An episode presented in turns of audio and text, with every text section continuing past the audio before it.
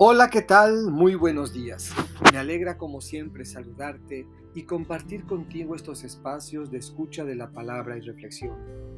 Iniciamos la semana número 11 del tiempo ordinario y durante estos días escucharemos nuevamente al evangelista Mateo con una enseñanza muy peculiar. Los contrastes y las contradicciones que representa la propuesta del Evangelio ante una tradición irrefutable, convencional e inamovible. Hoy, lunes 19, escucharemos del capítulo 5 los versículos 38 a 42.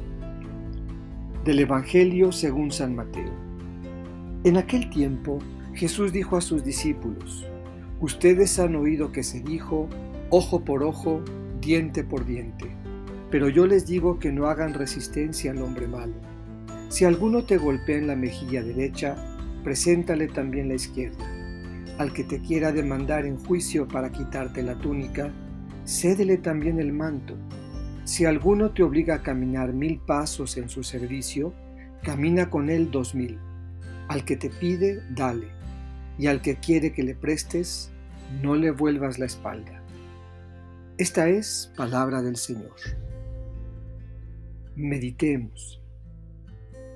No des la espalda.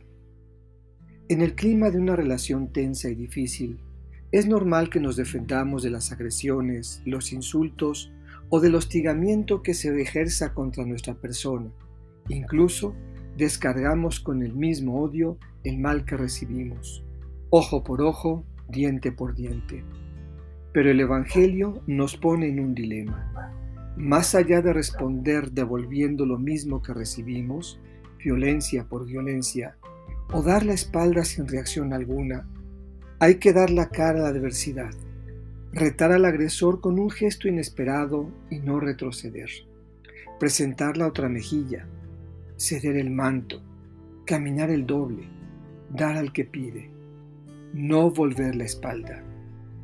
Dice el Papa Francisco que Jesús no pide a sus discípulos sufrir el mal, es más, pide reaccionar, pero no con otro mal sino con el bien.